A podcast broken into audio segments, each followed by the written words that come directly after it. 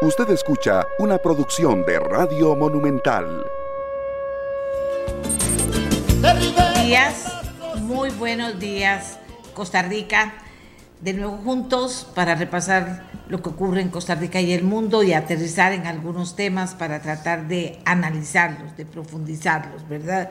Para que todos sepamos más, tomamos mejores decisiones, estemos mejor enterados y oigamos voces diferentes cada día para que luego podamos discernir entre las voces que escuchamos, lo que conocemos, lo que oímos y podamos discernir y tomar mejores decisiones. En este momento, una de las decisiones fundamentales tiene que ver con cumplir con mi obligación como ciudadano o ciudadana de ir a votar, sin duda alguna.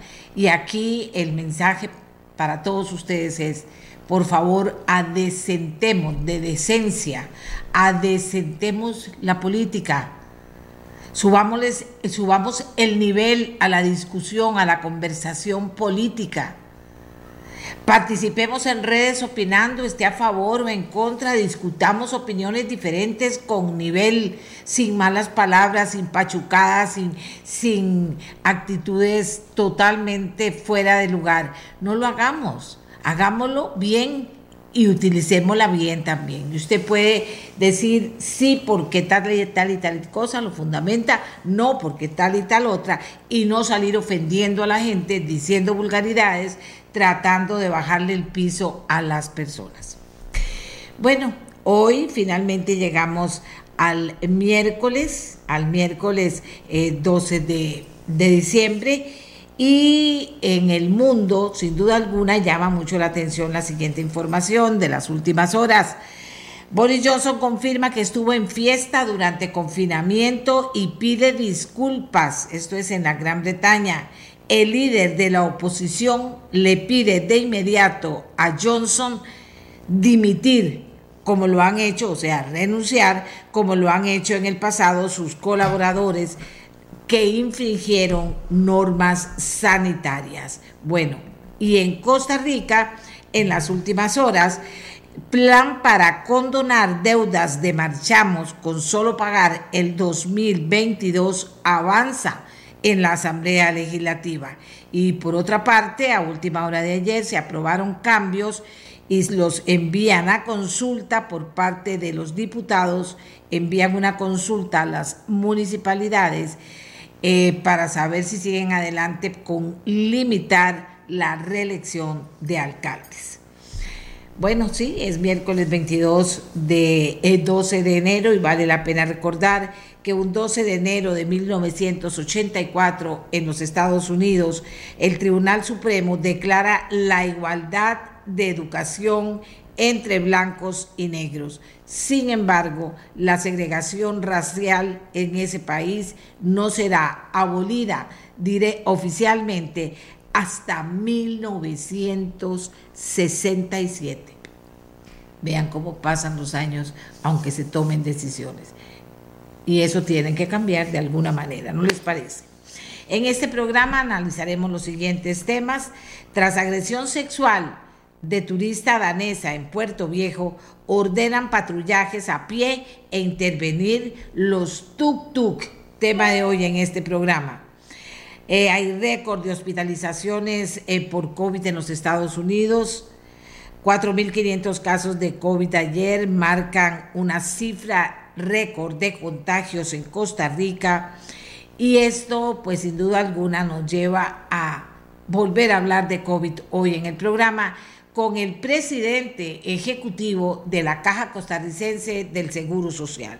Además, la reforma del seguro de invalidez, vejez y muerte entrará a regir el 11 de enero del 2024, luego de que ayer se publicó en el diario oficial La Gaceta. Y ahí nos dicen que el derecho a pensión por vejez para los hombres y mujeres se mantiene a los 65 años. Se elimina el derecho de retiro anticipado por vejez para los hombres.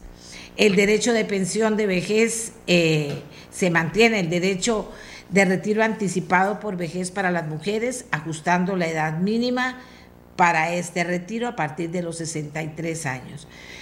con 405 cuotas y para edades superiores de conformidad con el artículo 3 vigente del reglamento del invalidez, vejez y muerte. También establecer el salario promedio de referencia como el mejor de los 300 salarios reportados de toda su carrera laboral traídos a valor actual.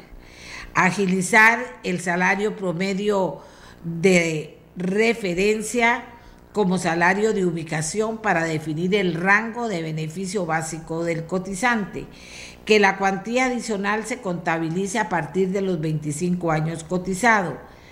Y esto es muy importante que ustedes lo dominen. No lo vamos a aprender de memoria, no vamos a estar dándole vuelta, pero sí cada uno de nosotros tiene que conocer, porque si sobre todo si va a ser beneficiado por su pensión del régimen de invalidez, vejez y muerte. Y una noticia que alerta y, llama la atención, porque el propio Ministerio de Salud le dice a la población que tengan cuidado porque se ha logrado identificar bolsas de hielo sin registro sanitario y etiqueta en varios comercios del país. Y en una época de tantísimo calor como la que estamos, mucha gente echa mano a ir a comprar hielo para su casa y resulta que puede encontrarse con este problema, que se podría convertir eventualmente en un problema de salud. Así que tengamos todos cuidado, alistémonos y alertemos sobre las cosas que hay que alertar, recordar el protocolo, sin duda alguna, que desde hace dos años y resto estamos escuchando, lavarnos las manos, guardar la distancia, ponernos las mascarillas bien puestas en la cara, eh, eh, cuidar la burbuja, Todas esas cosas son muy importantes. No haga caso a los que dicen, no, pues, si ya está vacunado puedes hacer lo que quieras, inclusive quítate la, la mascarilla porque no pasa nada. Así no funciona y así no es. Y como dicen, ante la mínima tosecita insistente, moquitos, calenturita o algo mejor, irse a ver, tomar medidas. La primera de todos, evitar estar con personas. Esa es una.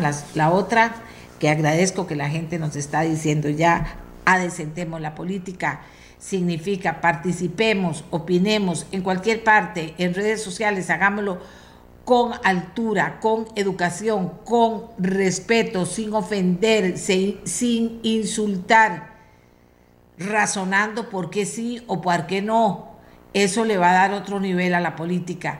Y por favor, guardemos la el criterio, el sentido común de no repicar, entonces no lo digo yo, pero si alguien cuenta algo malo de otro o alguien dice una barbaridad de alguna persona que está participando en política, no lo repita si no le consta, porque eso también lo que hace es echar a perder un proceso electoral, que es uno de los procesos, como pocos, que todavía puede tratar de fortalecerse, porque en otros países ha pasado cualquier cosa en muchos países con estos procesos de elección de presidente, de elecciones nacionales. Así que hagamos la primera pausa.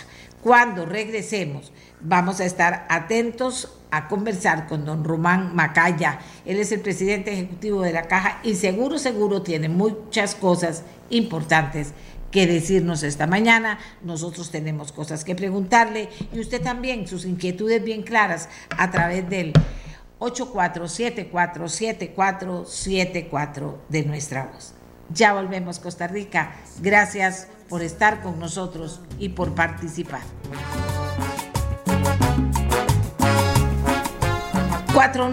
4.050 casos de COVID-19 ayer marcan un nuevo récord de contagios en un solo día en Costa Rica. Estados Unidos, con un brote impresionante vinculado a la variante Omicron, superó ayer récord de personas hospitalizadas. España endémica, ¿qué significa? Impuesto sanitario para los no vacunados contra COVID en Quebec, Canadá. Todo lo que hay que hablar de COVID, de lo que está pasando en el mundo, pero también de lo que está pasando en Costa Rica. Y sobre todo, darle la bienvenida a don Román Macaya, presidente ejecutivo de la Caja, con una pregunta que aunque suene general, quiero respuestas muy concretas para que podamos entender. Eh, que me parece lógica hacerla al inicio, pero que no nos tome el programa, sino una respuesta lógica también que don, que don, eh, que don Román nos pueda dar. ¿Cuál es la enseñanza más clara de toda la experiencia que ya, que ya tenemos de estos dos años de pandemia, de los problemas presentados, de las situaciones controladas, de las no controladas, etcétera? ¿Cuál es la experiencia más importante que se puede rescatar a esta altura en que tenemos el tema Omicron, que aunque dicen, dicen, no es tan letal ni es tan fuerte como las otras variantes, pero sí es vertiginoso en el contagio y podría traer muchas complicaciones. ¿Cuál es esa enseñanza, don Román? Muy buenos días. Muy buenos días, doña Amelia, y un saludo muy especial a, todos los que nos están siguiendo por, su programa. Eh, esa pregunta muy relevante. Eh, ¿Cuál es la enseñanza principal? Yo diría, en términos generales, es que nada le gana al buen comportamiento pandémico, en el sentido de cómo nos comportamos individualmente y colectivamente como sociedad en términos de las medidas que ya todos las tenemos clarísimas, el uso de la mascarilla, el distanciamiento, el lavado de manos, que no se nos olvide.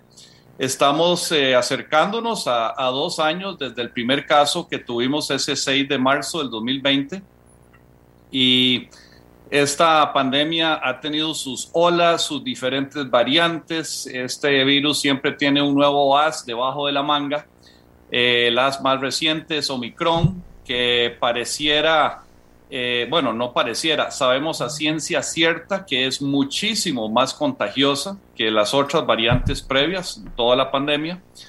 Y lo que se eh, dice en muchos países y en algunos se demuestra con datos es que la tasa de hospitalización es menor, pero como la cantidad de casos es tan alta, eso más que compensa la tasa de hospitalización más baja.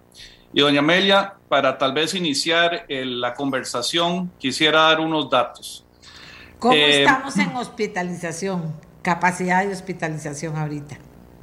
Sí, bueno, en este momento, al día de ayer, teníamos 223 personas hospitalizadas en el país, 11 en hospitales privados, 212 en la caja y de esos 212 eh, en la caja, 62 eh, estaban en la UCI, en cuidados críticos. Ahora, algunos dicen, bueno, 62 no es donde hemos estado antes. Eh, ¿cuál, es el, ¿Cuál es el miedo? Bueno, el temor, no es miedo, el respeto a este virus es ver lo que está precisamente sucediendo en otros países. Tomemos Estados Unidos, que lo tenemos no solo como un país de intercambio de turismo muy importante, sino que eh, hay datos eh, confiables en, muchas estadísticas. Eh, en, Estados Unidos en este momento, bueno, al día 9 de enero, tenían 411 casos de pacientes hospitalizados por COVID por cada millón de habitantes. Si eso lo extrapolamos a la población nuestra, o sea, a más o menos 5.1 millones de habitantes en Costa Rica, eso nos daría eh, un número de 2.096 personas hospitalizadas. Y si nos vamos a UCI, en Estados Unidos, el 9 de enero, tenían 71 pacientes en cuidados eh, críticos, en cuidados intensivos, por cada millón de habitantes, haciendo el mismo ejercicio de regla de tres en Costa Rica. Eso nos daría 362 personas en UCI. Esto eh, hay que resaltar, ocurriría en un momento en que eh, las tasas de accidentes de tránsito, de violencia social y otros parámetros eh, han vuelto a niveles prepandémicos. O sea, eh, todo lo que fue la restricción vehicular durante esta pandemia, si bien no estuvo diseñada para reducir accidentes de tránsito, ese fue un efecto beneficioso tangencial. Pero esto se suma a las tasas de eh, infarto, de complicaciones por diabetes y otros que son permanentes, con o sin pandemia.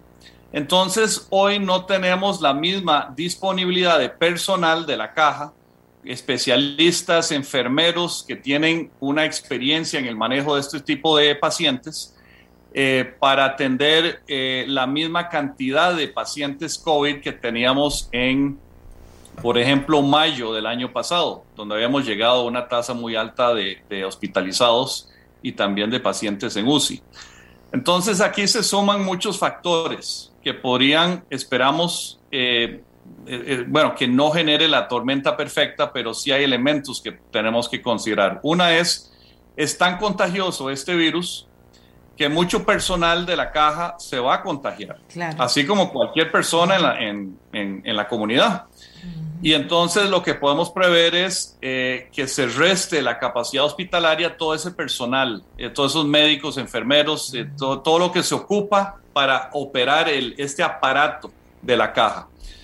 Y eh, las camas UCI o las camas de hospitalización no es una simple cama, es que hay que tener el personal. Ese es el recurso limitante de cuántas camas realmente están siendo eh, operativizadas con el personal que realmente se quiere. Porque podemos abrir más camas, pero el mismo personal va a tener que atender más camas y eso diluye la atención en cada paciente y eso pasa factura. Por eso, eh, tal vez eh, regresando a su pregunta inicial, doña Amelia, eh, ese aprendizaje que, que, llevamos ya casi dos años en esta pandemia es el buen comportamiento de cada persona individualmente y colectivamente es de los factores más importantes. Cada vez que hay una sensación de que, bueno, ya pasamos esto, de que ya el riesgo no es tan alto. Veamos lo que sucedió a fin de año, fiestas en las playas, eh, sin ningún distanciamiento y sin mascarilla. Eh, eso pasa factura, porque se dio justamente al mismo tiempo que estaba comenzando a circular una variante tan contagiosa. Y tal vez para dar otro dato de lo contagioso que es este virus, el Delta, cuando apareció, duró 12 semanas en llegar a representar más o menos el 90% de los, los virus aislados y cuyo genoma fue secuenciado para ver cuál era esa variante. Más o menos 90% de las muestras eh, eran de Delta 12 semanas después de que apareció Delta en el país. En el caso de Omicron, hemos llegado al 90% en tres semanas. O sea, tres semanas versus doce semanas. Eso es lo que duró Omicron en volverse eh, la variante dominante en Costa Rica. Y eso ha sido eh, un patrón muy similar en el resto del mundo. Don Román, a esta altura podemos decir que dominamos el conocimiento de Omicron o Omicron totalmente o que desconocemos cosas que podrían presentarse. Eh, yo jamás diría que, ya dejamos de aprender. Yo creo que todos los días estamos aprendiendo de este virus, cada vez eh, tomamos experiencias de otros países, qué está pasando eh, en la parte ya micro de, digamos, de cómo evoluciona un caso de COVID con cada variante, qué tan severos son, cómo se afecta la, tasa de, de vacunación a la severidad vista en la población. Eh, versus ya a nivel macro, ¿verdad? Cómo, cómo se comporta el crecimiento de casos, que, con qué velocidad se vuelven dominantes. Una variante nueva que comenzamos a, identificar casi que por definición es más contagiosa, porque tiene que ganarle a las variantes previas. Esto es una evolución darwiniana. Eh, estas variantes tienen capacidades de infección mucho más altas que la delta y eh, eso lo que les permite encontrar esas poblaciones vulnerables que pueden ser los que tienen eh, dos dosis de la vacuna, pero ya pasaron muchos meses desde la segunda dosis y es hora de ponerse la tercera dosis, a las poblaciones eh, que no tienen vacunación completa o que no tienen ninguna vacuna. Y, ahí ya tocamos el caso de los niños. El caso de los niños, como sabemos desde el inicio de la pandemia, son personas eh, que, tienden a, tener un menor riesgo de un caso severo por COVID, pero ese riesgo no es cero. Y como no es cero, en el momento que se disparan los casos, comenzamos a ver niños en los hospitales. Y eso es lo que estamos viendo hoy. Y se ve en todo el mundo. Eso se, refleja en Estados Unidos, se refleja en Europa. Eh, entonces es importante que también los niños se vacunen. Eh, y ahora que ya tenemos la posibilidad de que los niños de 5 para arriba se puedan vacunar, pues es hora de hacerlo. Aquí me, ya me preguntan como 700 cosas, pero vamos a ir con algunas. Dice, por favor pregúntenle si el impacto en diabéticos no compensados o con escasos cuidados es igual para todos, aunque un diabético se cuide mucho, haga ejercicio, coma saludable y esté siempre bajo monitoreo y control. Esto por cuanto hay cualquier cantidad de diabéticos en este país. Claro, eh, lo mejor para un diabético es, son dos cosas. Uno, bueno, tres diría. Uno es cuidarse en términos de, del aislamiento, de, de, las precauciones para tratar de no infectarse en la medida de lo posible. Lo segundo es estar bajo control, ¿verdad? Ponerle mucha atención a su, a su protocolo de, tratamiento, sea metformina, sea cualquier, la que le hayan recetado, y estar bajo control. Y eh, tres, estar vacunado. ¿Verdad? Eso aplica para cualquier ciudadano, pero especialmente las personas con factores de riesgo deben estar vacunadas. Es la medida más eficaz de que si nos da un contagio por COVID, esperamos que sea un contagio más leve que una persona no vacunada. Y eso se está reflejando en las UCIs en todo el mundo, incluyendo Costa Rica. Yo no sé si, usted, si usted maneja datos, don Román, sobre de todos los internados eh, por tema COVID, cuántas están vacunados y cuántos no, porque el tema de la vacunación es todo un tema en este momento. Eh, precisamente conozco gente que tenía las tres vacunas, que le acaba de dar, eh, ¿cómo se llama? Otra vez eh, la enfermedad, pero mucho más benigna de lo que eso podría haber sido. Yo no sé si eso le pasa a todo el mundo o hay gente que le pasa diferente, pero el tema de la vacunación, del movimiento antivacunas, de todo lo que viene contra las vacunas todavía a través de las redes sociales, eh, nos hace eh, plantear esto, ¿verdad? O sea, valoremos nuevamente la, nuevamente la vacunación, cómo está la vacunación y qué podemos afirmar ahora con qué, con qué data en última instancia la gente que está vacunada no sufre tanto peligro que sí podría sufrir la que no está, aunque sea con el Omicron. Sí, todo esto es un tema de beneficio y manejo de riesgo. Veamos algunos datos. En la población de 58 años o más, ya eh, más del 96% de las personas tienen al menos una dosis de la, de la vacuna y, un porcentaje un poquito menor, pero no mucho menor, que tiene ya eh, vacunación completa. Ese es el grupo etario más en más riesgo de encontrarse en la UCI, ¿verdad? Por edad. Ahora, cuando vemos quién está en la UCI y cuál es su estatus de vacunación, si la vacuna no influyera en, el manejo del riesgo, entonces uno esperaría que el porcentaje de la población general vacunado versus no vacunado debería reflejarse en porcentajes muy similares en la UCI. O sea, que en la UCI deberíamos de estar viendo solo entre 3 a 4% de las personas en UCI no vacunadas. Pero eso no es lo que estamos viendo. Estamos viendo que eh, el riesgo de ingresar a la UCI es muchísimo más alto si uno no está vacunado. Eh, porque esos que están en la UCI este, sin vacunación están saliendo de una minoría de la población no vacunada. Entonces, doy unos datos de, digamos, de, la, de las estadísticas. En, la UCI hay eh, 0.79 pacientes por cada 100 mil personas vacunadas que se encuentran en UCI. Y hay 6.85 personas por cada 100 mil personas no vacunadas que se encuentran en UCI. O sea, que, la, que el riesgo de entrar a una UCI es casi nueve veces más alto para una persona no vacunada. Entonces, y estos son datos reales, estos no son proyecciones, no son especulaciones, es lo que vemos eh, números matemáticos. ¿Qué porcentaje de la población está vacunada?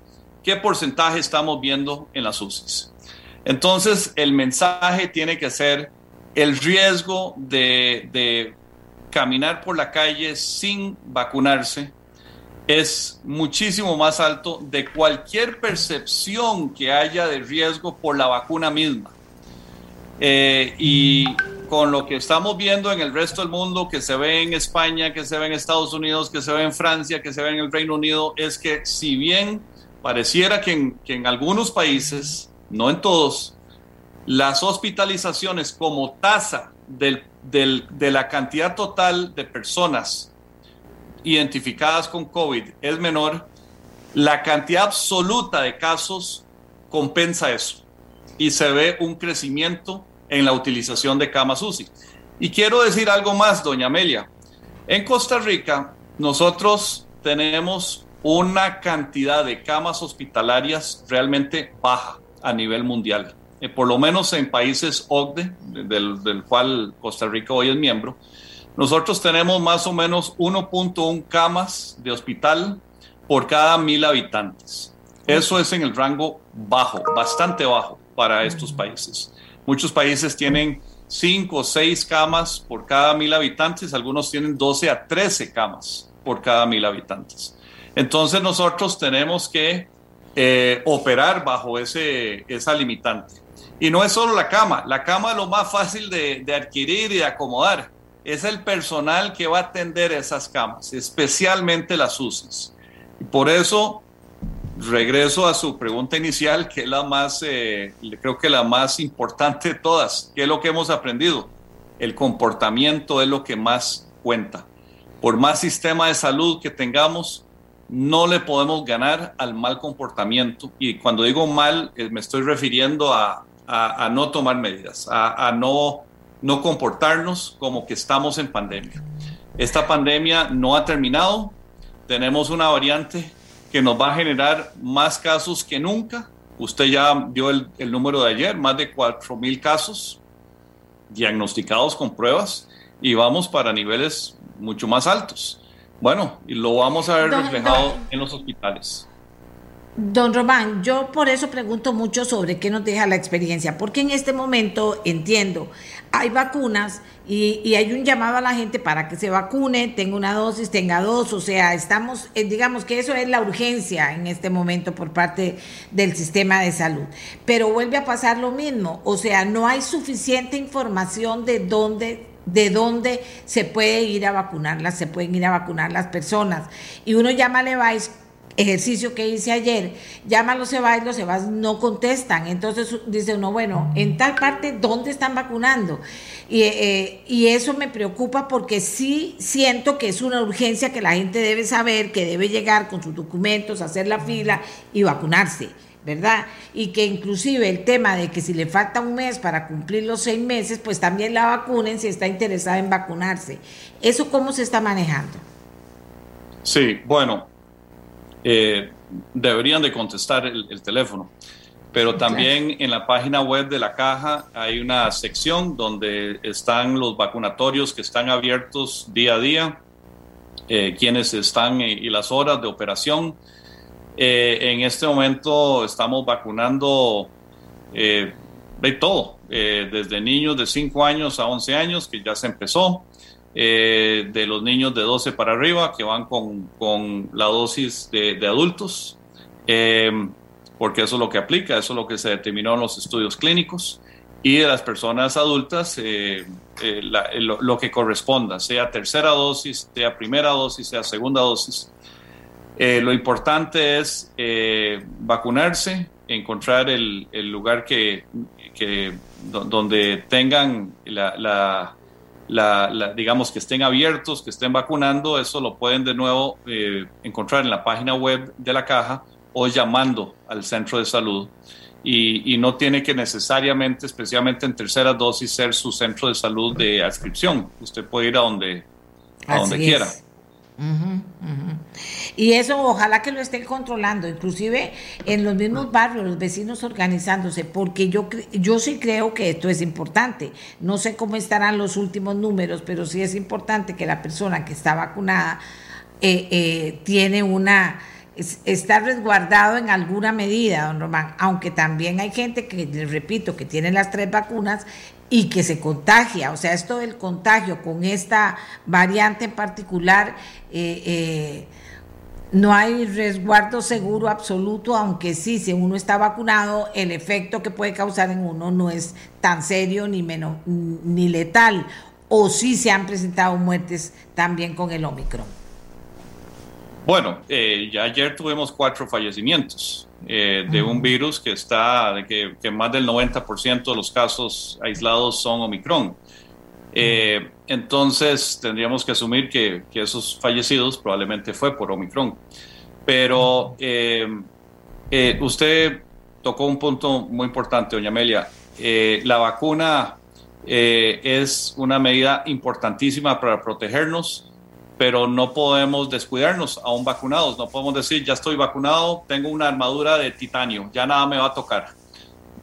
Uno podría infectarse, pero vacunado, sus posibilidades de un caso severo que lo lleve a un hospital o dentro del hospital, que lo lleve a una UCI, que lo intuben, que le, que le tengan que poner diálisis, que todo lo que eh, aplica a estos pacientes que son de cuidados intensivos, se disminuye radicalmente si está vacunado. Ok. Mire, aquí eh, sigamos ya cerrando porque usted también siempre tiene muchas cosas que hacer.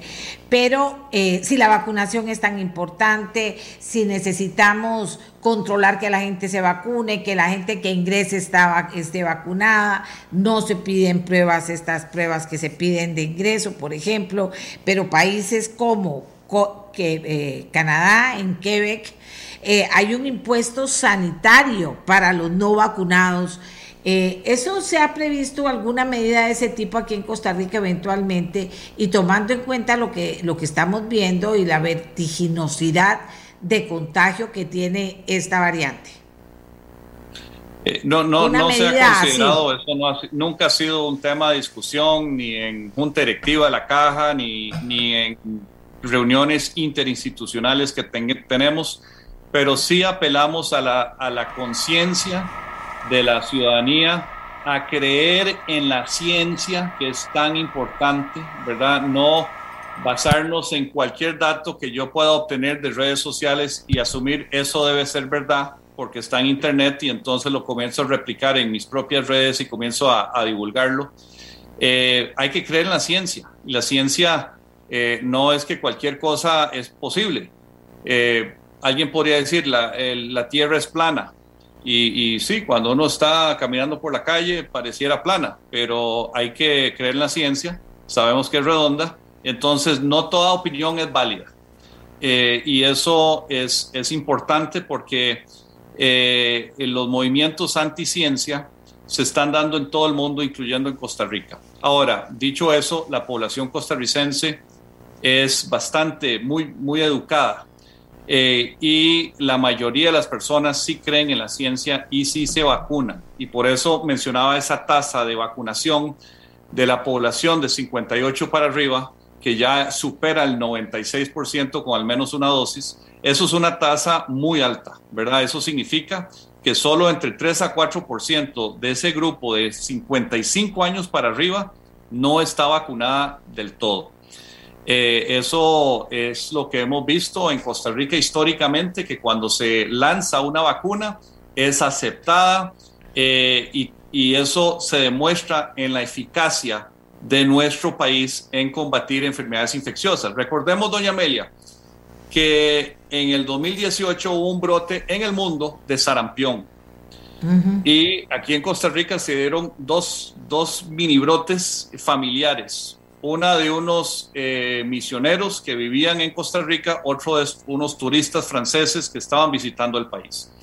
Y no pasó del núcleo familiar de esas familias que no estaban vacunadas por razones más ideológicas o religiosas. Eh, y no pasó a más de eso, por dos razones. El sistema de salud los captó, los aisló y los atendió, pero segundo, había esa inmunidad de rebaño en la población de gente vacunada contra el sarampión. En nuestros hospitales nosotros no vemos sarampión. ¿Por qué? Por la vacuna. Y así podríamos hacer una lista larga de, eh, de, enfermedades que en Costa Rica no salen de control, aun cuando aparezca un caso. Y eso es por la vacunación.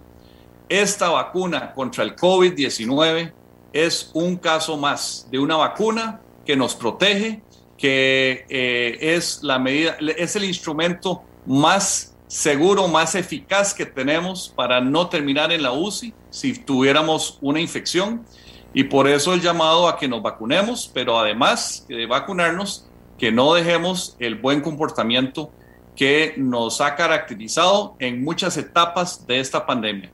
Al principio de esta pandemia, doña Amelia, por ahí de, bueno, cuando empezó esto en marzo, eh, recordemos eh, la Semana Santa de el, del 2020. Después de eso, nosotros llegamos a tener dos casos en un día sin vacunas, ¿verdad? Eso fue, quédese en casa. Eso es, eso funciona. Lo que pasa es que es un, es un efecto social y económico fuertísimo. Hoy tenemos la vacuna.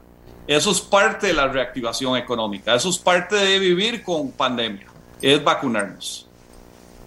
Aquí pregunta, bueno, sobre que por qué decidieron cerrar el hospital temporal en el Senara, eh, si lo que está preocupando son los datos duros que manejamos ahorita de, la gran cantidad de contagios, una pregunta rápida, pero hay otra pregunta importante eh, en cuanto a enseñanza de esta pandemia. Eh, si la caja tuvo problemas y se nos comunicaron muchos, no sabemos en qué han terminado, relativo a las compras masivas que se tuvieron que hacer de una serie de artículos que se ocupaban masivamente, ¿verdad? Bueno, por ejemplo, el tema de las mascarillas todavía está masivo y será masivo con todas las indicaciones que nos dan. Esa enseñanza, ¿cómo ha incidido que la caja, que la caja cambie las circunstancias o los mecanismos, etcétera, que permitieron que, que, hicieron que no pudiera, para decirlo con buenas palabras, que no pudiera manejar la situación de esas compras y con quiénes y cómo y controlar eso. ¿Cómo está eso, señor Macaya? Sí, bueno, eh, contesto las dos preguntas. La primera es eh, por qué se cerró SEACO y regresamos a lo que es CENAR, el Centro Nacional de Rehabilitación. Eh, no podemos dejar de lado la rehabilitación. es lo que hablaba eh, inicialmente. En este momento tenemos patologías que requieren de rehabilitación, accidentes de tránsito, violencia social, otros padecimientos, este, infartos, etcétera, que requieren de rehabilitación. Y además de eso, hay que sumarle algo más, que estamos viendo en pacientes COVID, una vez que se recuperan, muchos siguen con secuelas y algunas de esas secuelas requieren de rehabilitación, de terapia física, de terapia cardiopulmonar, eh, y estamos viéndolo a veces en pacientes que no pasaron por un hospital cuando estaban en la fase aguda de una infección por COVID. Eso es una ola que se viene, que es la ola de las secuelas no COVID, que tienen duración mediana a larga las únicas que estamos conociendo en este momento son las medianas, que máximo pueden tener menos de dos años, porque no llevamos más de dos años con esta pandemia. Pero hay secuelas que se pueden dar en el largo plazo también con muchos virus. Podría mencionar, cuando alguien se infecta por el virus del papiloma humano, cuando se infecta ni se da cuenta, ni sabe que lo tiene. Décadas después puede tener cáncer cervical y otros tipos de cánceres. Hepatitis A y hepatitis B pueden generar cáncer años después. El, virus del VIH, cuando alguien se infecta ni se da cuenta, años después le puede dar SIDA. El virus de, eh, de la varicela, cuando éramos niños y había un infectado en el barrio, nos juntaban a todos para que de una vez saliéramos de eso. Bueno, hoy sabemos que después de los 50 años hay un riesgo de que la persona le dé herpes zoster, que puede ser una condición muy dolorosa y en algunos casos es permanente. Eh, entonces, es un balance esto, no podemos obviar las otras patologías y, el CENARE también está atendiendo COVID, pacientes COVID, pero son post enfermedad aguda y atendiendo estas secuelas de mediano plazo. En el tema de compras, eh, bueno, eh, el mundo sigue en una, una logística compleja en la adquisición de, bienes que se requieren para atender una pandemia eh, y el tema de eh, cómo se compra, qué mecanismo se usa. Algo que se terminó de implementar durante la pandemia es el SICOP. Hoy todas las compras de la caja se hacen en línea, en el SICOP. La caja es uno de los mayores compradores del Estado y el SICOP es lo que genera esa transparencia, eh, que todo mundo puede ver cuál es el cartel, todo mundo puede ver que hay una compra abierta y que pueden ofertar de acuerdo a ese cartel y, las condiciones que, que, son ofertadas son públicas. Entonces, eso es lo que se genera con SICOP, que es transparencia y esperamos mayor disponibilidad y competencia para los productos que compramos.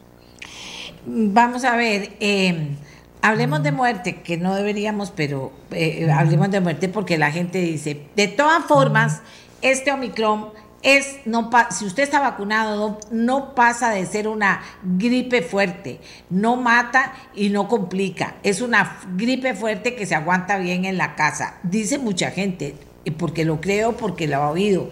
¿Cómo está ese tema, señor Macaya, que me parece muy importante? Sí, bueno, eh, lo, lo obvio, eh, SARS-CoV-2 no es una gripe, no es influenza estacional. Eh, tenemos que cuidarnos, especialmente con lo que vamos conociendo, que son los factores de riesgo, las personas obesas, las personas con hipertensión, las personas con diabetes, eh, diferentes tipos de cáncer, etc. El, el tema de los fallecimientos no es que esto pase y no pasa factura porque de nuevo, aunque la tasa de hospitalización y alguien cuando está en un hospital, especialmente en UCI, no está sana, ¿verdad? Está ahí por una razón, tiene un problema grave de salud, está hospitalizada y cuando está en UCI está consumiendo los servicios más intensos que ofrecemos. Por algo está ahí. Cuando alguien está ahí, desafortunadamente el riesgo de, fallecer eh, es muchísimo más elevado que una persona que está con COVID en la calle, tal vez hasta asintomático. Entonces, si bien la tasa de hospitalización pareciera ser menor en muchos países del mundo, el contagio, el número absoluto de casos compensa eso. Entonces, si, si la tasa era eh, una cuarta parte de lo que era con Delta, si hay cuatro veces más casos, eso se compensa eh, en, en términos absolutos. Nosotros tenemos que enfocarnos no solo en la tasa, sino en el número absoluto, porque tenemos un número absoluto de camas, de camas de salón y de camas de UCI. Y eso es lo que tenemos que ver. ¿Cómo andan las experiencias en otros países? En algunos países nunca han tenido más muertos que ahora. Eh, si uno se fija en los datos que, publica Johns Hopkins, eh, son casos muy curiosos. En, en las olas recientes uno ve que que cada país es muy sui generis. Y yo no quiero decir que nosotros vamos a esa situación en Costa Rica. Tenemos una tasa de vacunación muy buena, eh, hay que seguir aumentándola. Eh, tenemos un sistema solidario, tenemos una, una, capacidad de vigilancia, pero no nos confiamos. Las tasas, si, aunque sean bajas de hospitalización, y, y hospitalización es, ¿verdad? Es, es también hay, hay riesgo de fallecer, se puede compensar con el número de casos. Y vea que ayer ya andábamos encima de los 4.000 casos y vamos para arriba. Esto no ha llegado a un techo. Seguimos en una curva ascendente casi vertical. Es cierto que, dice don Jorge Luis Aguilar, es cierto que con Omicron vamos a conseguir la inmunidad de rebaño de forma natural por la alta tasa de contagio pero baja gravedad de la enfermedad. Bueno, eh, la, alta tasa de, transmisión de Omicron efectivamente va a, generarle una, infección a muchas personas que hoy no están vacunadas.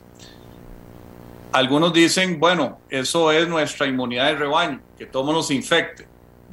Bueno, mi comentario número uno es, ¿a qué costo? ¿A qué costo logramos eso cuando tenemos cómo lograrlo con vacunas?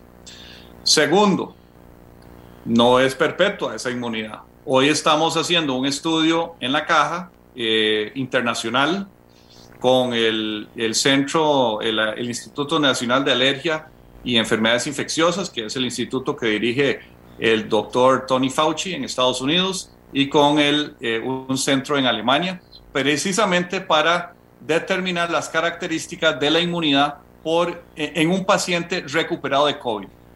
Pero ya hay pacientes que vemos que, que se han vuelto a contagiar a pesar de que ya tuvieron COVID en, en el pasado.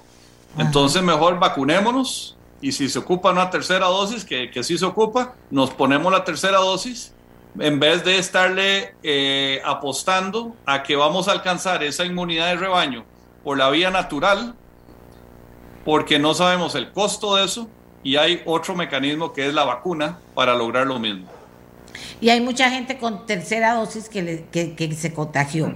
Y dígame una cosa, la gente que ha muerto eh, estaba vacunada eh, en este momento en relación al Omicron, ¿estaba vacunada o no?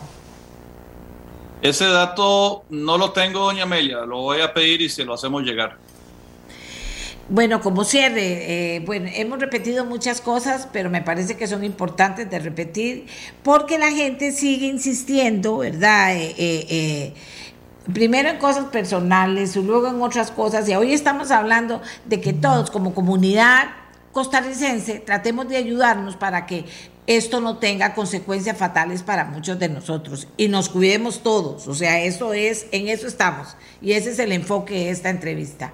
Entonces, cuidémonos todos, como dice don Román, esa es la enseñanza que nos queda de los dos años que acabamos de pasar cuidémonos todos, pongamos atención, pero también, don Román, diría yo que, podamos estar enterados de, cualquier eh, situación, movimiento o cambio que se dé, porque en este momento también en el mundo están estudiando si hay nuevas variantes, esta vez del mismo Omicron. Entonces, una gente enterada puede tomar mejores decisiones y hacer menos caso a la gente que solo insulta y no aporta nada a este tema que es el de cómo nos vamos a cuidar y de qué tenemos que cuidarnos y qué debemos hacer.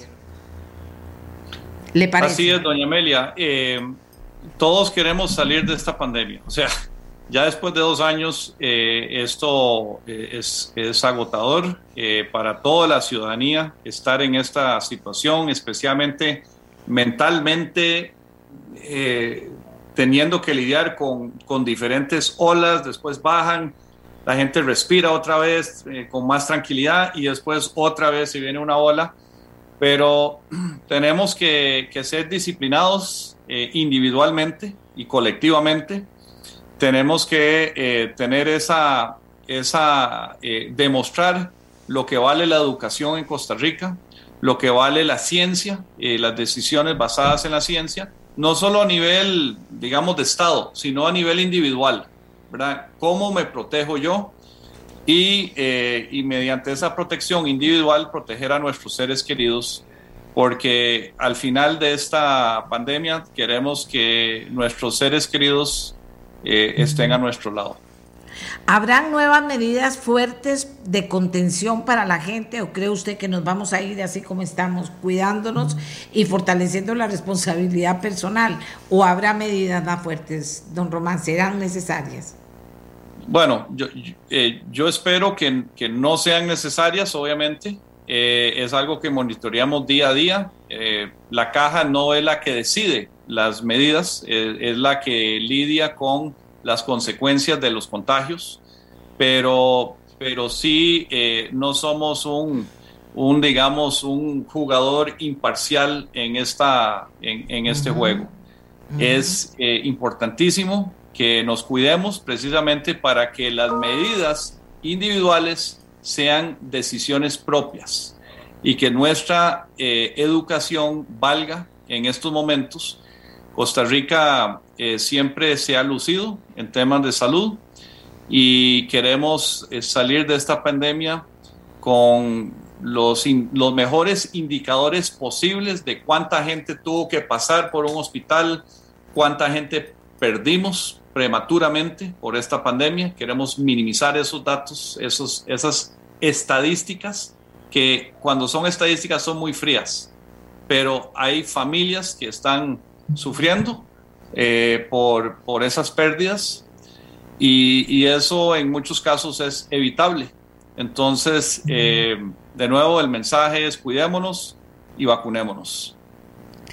Muchísimas gracias a don Román Macaya, presidente ejecutivo de la Caja Costarricense del Seguro Social y por supuesto que sigue siendo la misma preocupación. Estemos preocupados, podemos convivir con el COVID y nos preocupamos en cuidarnos, en protegernos, si cuidamos a nuestra familia, o sea, se puede, se puede. Pero si usted cree que, que no y que es Superman y, y Super Niña, ¿verdad? Que andan ahí dando una vuelta, cuidado, porque hay gente con tres vacunas, inclusive a adquirido eh, o se ha contagiado con esta enfermedad. Así que una actitud responsable de un pueblo culto y educado, pues siempre va a dar ganancia, no va a dar pérdidas. Muchas gracias a don Román Macaya por haber conversado con nosotros. Ya volvemos.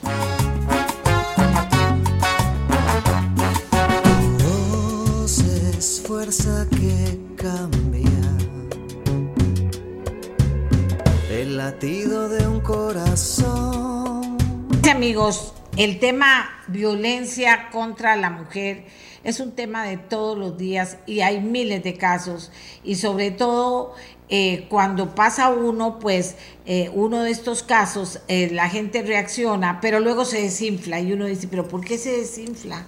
Vidas, hay mujeres que han muerto, todavía no se han castigado a los culpables, y dice uno, pero ¿cómo? Eh, eh, mujeres violadas, mujeres maltratadas de mil maneras. O sea, eso se repite una y otra vez, mujeres que denuncian y no les hacen caso, o que denuncian, se toman medidas contra los denunciados y siguen tan campantes como si no pasara nada. Eh, hay una, una liviandad en la sociedad para, para, para ver el tema mujer, para oír y respetar el tema de las mujeres maltratadas, eh, con violencia de cualquier tipo, pero estamos hablando de violencia sexual, estamos hablando de violencia homicida, porque en muchos casos las matan.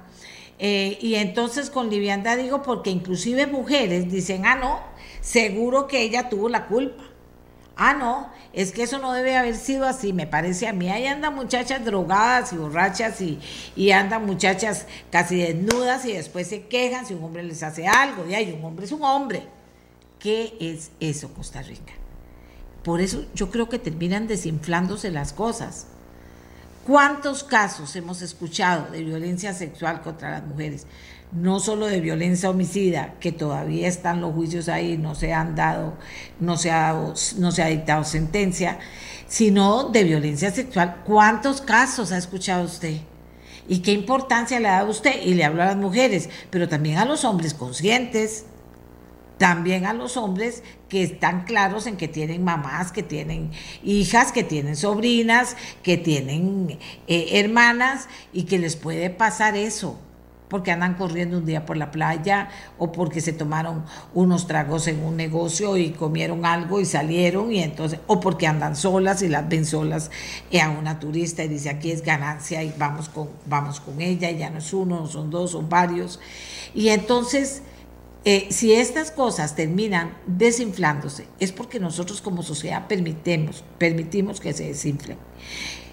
Yo no quiero más eso, yo tengo muchos años, fíjense que en, el, en 1900, lo que sé es que hace 32 años eh, se, se, se votó la ley de promoción social de la mujer, donde por primera vez se contemplaba la violencia contra las mujeres. Y con gran ilusión en ese momento las mujeres en todos los campos, yo ya estaba ejerciendo mi profesión, por supuesto, estábamos eh, contentas de que se asumiera el tema de la violencia, se castigara, y eso fue creciente, eso fue creciendo hasta que eh, han pasado muchas cosas más en cuanto a la legislación. Sin embargo, el problema no se ha resuelto y está ahí y la importancia es de segundo plano y las mujeres siguen justificando o permitiendo que en una mesa de conversación, hombres y mujeres, esté los hombres diciendo eso o alguna mujer lo diga para quedarle bien a los hombres y que nadie se pare indignada y diga yo no puedo estar en un lugar donde se habla así del tema, porque no es de eso de lo que estamos hablando. Bien, yo sigo con esa posición porque lo que está pasando en Costa Rica no es palabra menor. Los temas de Talamanca, donde no es una, fue una muchacha ahora eh, eh, turista, Pero no es una, ni dos, ni tres, ni cuatro. El problema es mucho más grave que eso. Dice uno, pero ¿cómo puede ser posible que esto pase y no haya una acción más fuerte?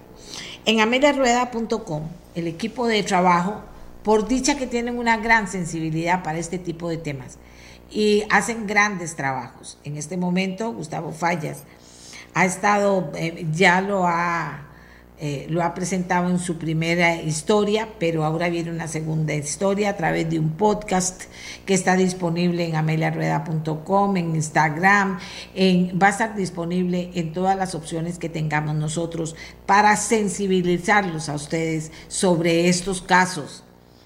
Fíjense que este caso que tenemos ahora se llama Un femicida me quitó a mi mamá.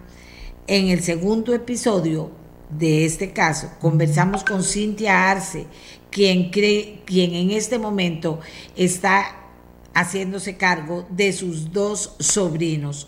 Estos niños quedaron huérfanos en el 2012, luego de que su papá asesinó a su mamá y luego se quitó la vida. Y es un podcast que, por supuesto, no trata de victimizar las cosas en ese sentido, sino de crear conciencia de que eso pasa y pasa y pasa y hay que hacer algo en muchísimos sentidos, no solo en uno, pero que tiene que haber ley que en última instancia asuste a las personas que van a hacer eso, pero pronta y cumplida y no que dure toda la vida hasta que la gente después se olvide qué fue lo que pasó, las pruebas no aparezcan o pase algo por el estilo. Entonces yo los invito a que busquen esta segunda parte de, de, de esta historia de femicidios, historias muy duras, muy duras, que Gustavo Fallas ha, ha montado en podcast y que usted los puede encontrar en las diferentes plataformas en las que Amelia Rueda se comunica con ustedes. Y esto sin duda alguna nos va a hacer entrar, eh, ojalá, en sensibilizarnos, en no permitir que se baje el piso a las mujeres así, en hablar con las mujeres, en hablar con las niñas. Dios mío, tenemos que cambiar esta historia, porque si no seguiremos siendo pisoteadas y los hombres eh, harán lo que quieren y después no pasó nada, no pasó nada nada, viste, lo pude hacer y no pasó nada, qué bárbaro soy yo, ¿verdad? O sea, así no podemos seguir. Bien, vamos a volver con el tema de Talamanca, de la turista danesa, y también a raíz de esto, pues quedó de manifiesto eh, eh, la preocupación que existe por las mujeres en Talamanca y que hay un colectivo de mujeres unidas Talamanca que está tratando de llamar la atención sobre la inseguridad que hay. Y este caso de esta muchacha también nos llama la atención en la medida que queremos saber, ya sea que la Fiscalía, el OIJ, Seguridad Pública, nos sigan hablando de cómo va la investigación, qué está pasando, pero qué medidas se pueden implementar en estos lugares donde las mujeres están llamando la atención, están gritando que las cuiden. Hay turistas que eh, aparecieron muertas y que vinieron a conocer este país y a disfrutar un rato de este país y finalmente se sabe algo o no, ya se fue la turista y ya no hay, no se apoyan las cosas. Entonces, todo eso no nos gusta, no nos gusta que se desinflen estas cosas. Y es por eso que en primera instancia vamos a hablar con Daniel Carenderón comisario del Ministerio de Seguridad Pública, porque tras la agresión sexual a esta turista danesa en Puerto Viejo, se ordenan patrullajes a pie e intervenir, e intervenir los famosos tuk-tuk. Entonces vamos a hablar con el señor Calderón. Primero para que nos hable de estos eh, patrullajes a pie, quiénes son, quiénes lo van a hacer, cómo se va a trabajar con esto, porque en esta zona se quejan de que, de que no hay prácticamente seguridad o que el impacto es mínimo. Y luego especialmente vamos a hablar del tema de esos tuk-tuk, que no sé ni cuántos son, ni por qué andan por la libre, ni cómo es posible que no estén detenidos todos los tuk-tuk, hasta que averigüemos quién fue el tuk-tuk que se llevó a esta muchacha y que sabe por dónde andaba y en última instancia quiénes la violaron o son sospechosos de violarla. Don Daniel Calderón, usted ha hablado con la comunidad, ha estado allá, eh, ha implementado medidas. Comencemos a hablar de esas medidas y qué futuro le ve usted a esas medidas. Doña Amelia, bueno, buenos días. Lo primero es que en las visitas a la, a la comunidad nos encontramos que, bueno, que se ha venido haciendo un trabajo previo con varias organizaciones. Eh, entre los acuerdos que adoptamos muy concretos para de medidas inmediatas para atender lo que está pasando es reforzar las acciones operativas que ya estábamos realizando con algunas eh, metodologías diferentes, por ejemplo el patrullaje a pie. Algo que nos manifestaba el colectivo eran eh, algunas zonas de mayor riesgo que se han identificado, eh, las han atendido. Entonces recurrimos a esa zona, visitamos esos lugares.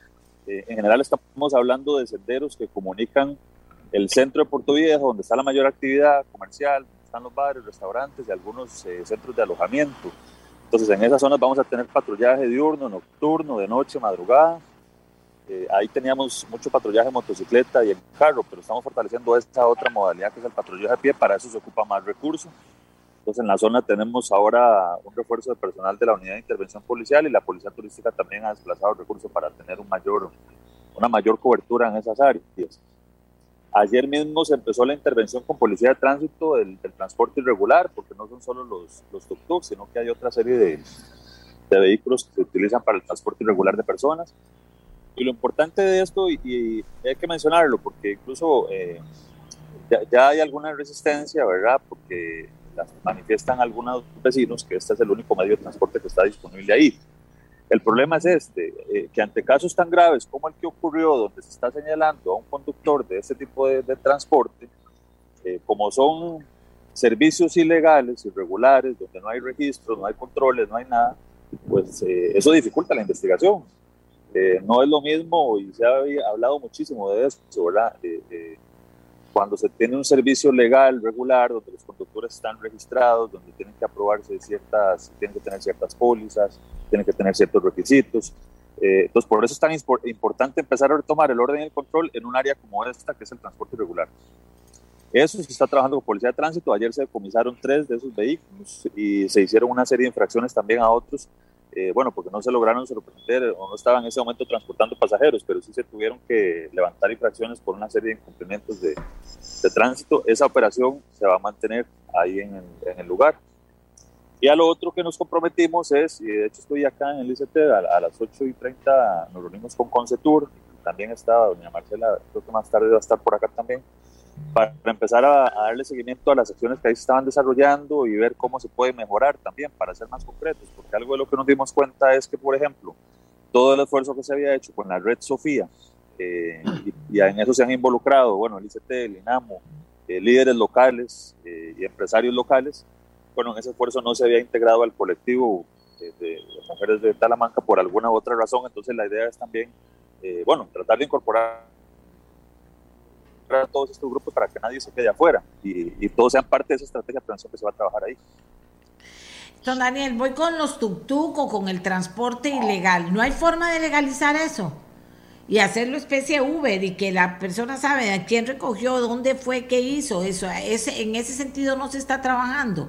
Es que al final, don Daniel, parece que ahí hay alguna cahuetería, hay alguien a quien le conviene que no pase eso, y entonces eh, eh, decir, ah, es que son ilegales, sí, pero entonces lo legalizamos y eso automáticamente tiene que dar mayor seguridad y lo, y lo legalizamos con todas las eh, aplicaciones que hay ahora para poder controlar lo que pasa. Sí, acuérdense que eso, eso entra en la misma modalidad que lo que usted está mencionando, ¿verdad? Es, es, una, es un transporte que no está regulado, igual que, el Uber no está regulado. En este momento está en una condición de ilegalidad. Eh, no sé, podrían haber opciones, pero eso tendrá que analizarse con, con el Ministerio de Obras Públicas, con, habrá que ver si hay alguna posibilidad legal. O legalizarlos a todos.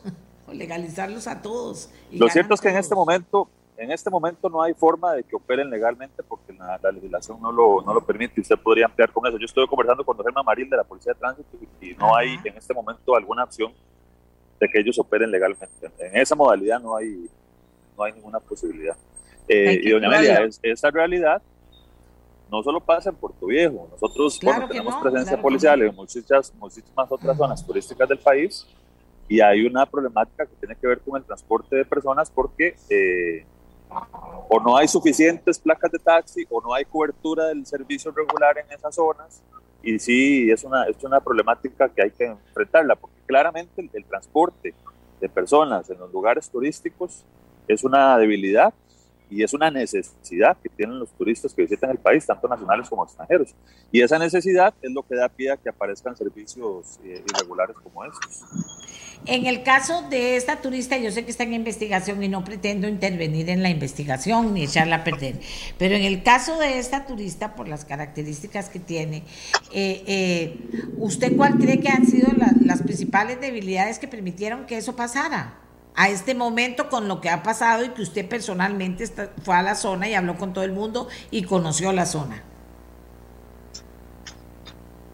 Bueno, uno de los riesgos que identificamos es el gran el tránsito de personas a altas horas de la noche madrugada en, en las zonas de playa, en estos senderos que comunican eh, la zona turística de donde están los alojamientos. Por eso es que estamos tomando acciones con patrullaje ahí, tratando de tener más cobertura en la noche madrugada, eh, que no es recomendable que las personas transiten por ahí, pero bueno, no hay otra opción porque ahí tampoco hay eh, caminos públicos, aceras que comuniquen esas zonas. Entonces, se caminan por ahí, o tienen que caminar por la calle o tienen que tomar un servicio irregular como estos porque no hay servicio normal, regular. Eh, entonces, claramente esos son factores de riesgo que están atendiendo, pero esos factores de riesgo son los que al final eh, están relacionados con, con, estos hechos. Y yo digo, eso no ah. es tan grande. A esta altura todavía no está detenido nadie.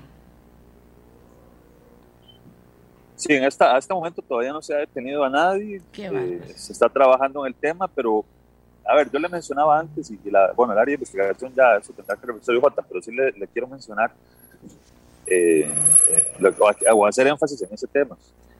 Esos servicios irregulares al final eh, propician que pase eso, porque no sabemos quiénes son los que manejan estos vehículos, eh, no sabemos si están de forma eh, legal o no en el país, si están, es mucho más difícil, mucho más complejo tratar de identificar a una persona de un servicio irregular que cuando se trata de otro tipo de, de, servicio. Eso, eso claramente es una complicación, pero bueno, ahí se está trabajando con, con todo lo que se tiene a disposición para tratar de, de identificarlos. Eh, aquí me dice una señora, tengo 76 años, cuando yo era chiquitilla andaba en bici y la bici tenía placa. Vean lo que hemos llegado a, caer en unos vacíos tan grandes que al final cuando pasan estas cosas, don Daniel, eh, yo no le voy a decir que usted no tiene razón, de el principal problema es ese, pero resulta que no podemos, no sabemos, no hay forma de hacerlo, es ilegal y entonces una aplicación, prestan los Uber sin aplicación y caemos en eso que entonces desinflan siempre las cosas. Le estoy hablando, veo una señora de 70 años, 76, que dice que cuando era chiquitita la moto, le digo, la, la bici tenía placa, le estoy hablando de, de cuántos años, don Daniel, y aquí las cosas no, no, no se ordenan. Eh, ahora voy a hablar con la gente de la comunidad a ver cómo se ordena eso, cómo puede ser que haya una comunidad preciosa donde llegue mucho turismo, donde todo el mundo pueda andar feliz porque está organizado, porque tiene seguridad y no porque al final terminamos en esto, don Daniel. Pasa algo y es casi imposible encontrar a los culpables. Yo no sé, se fuman o no hay nadie. Mentiras. La gente ve, hay gente que ve, hay gente que sabe, hay gente, pero al final todo se criminaliza muy feo, don Daniel, y entonces vamos a llegar a nada o usted cree que vamos a llegar a algo.